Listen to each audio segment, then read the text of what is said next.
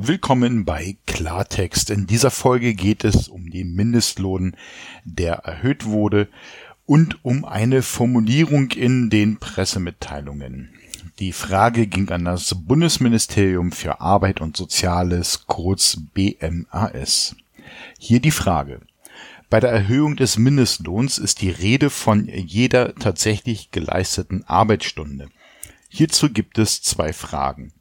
Wenn Arbeitszeiten so definiert werden, dass lediglich in 55-Minuten-Takten gearbeitet werden muss, ist dann der neue Mindestlohn nicht bindend?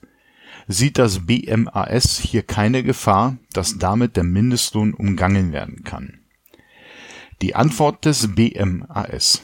Sehr geehrter Herr Köhn, danke für Ihre Anfrage.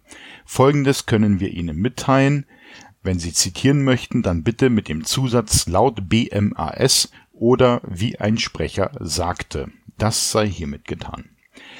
BMAS jeder, jede Arbeitnehmer, Arbeitnehmerin hat nach dem Mindestlohngesetz für jede tatsächlich geleistete Arbeitsstunde Anspruch auf den gesetzlichen Mindestlohn, also auf derzeit 9,19 Euro brutto eine Arbeitsstunde im Sinne des Mindestlohnsgesetzes entspricht einer Zeitstunde, also 60 Minuten, und zwar ungeachtet dessen, wie der Arbeitgeber eine Arbeitsstunde definiert.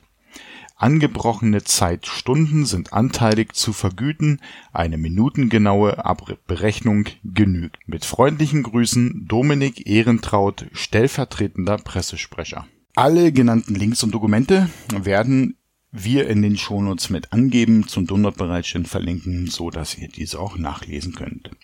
Wenn ihr selber eine Frage stellen wollt, dann könnt ihr das ganz einfach tun. Entweder ihr schreibt eine E-Mail an klartext@sendekasten.de, den Kasten mit einem C, nicht mit einem K, oder ihr geht auf sendekasten.de. Dort findet ihr rechts unsere Kontaktbox. Haben wir noch Themen? Da könnt ihr uns gerne die Frage zuwerfen. Wir werfen sie weiter.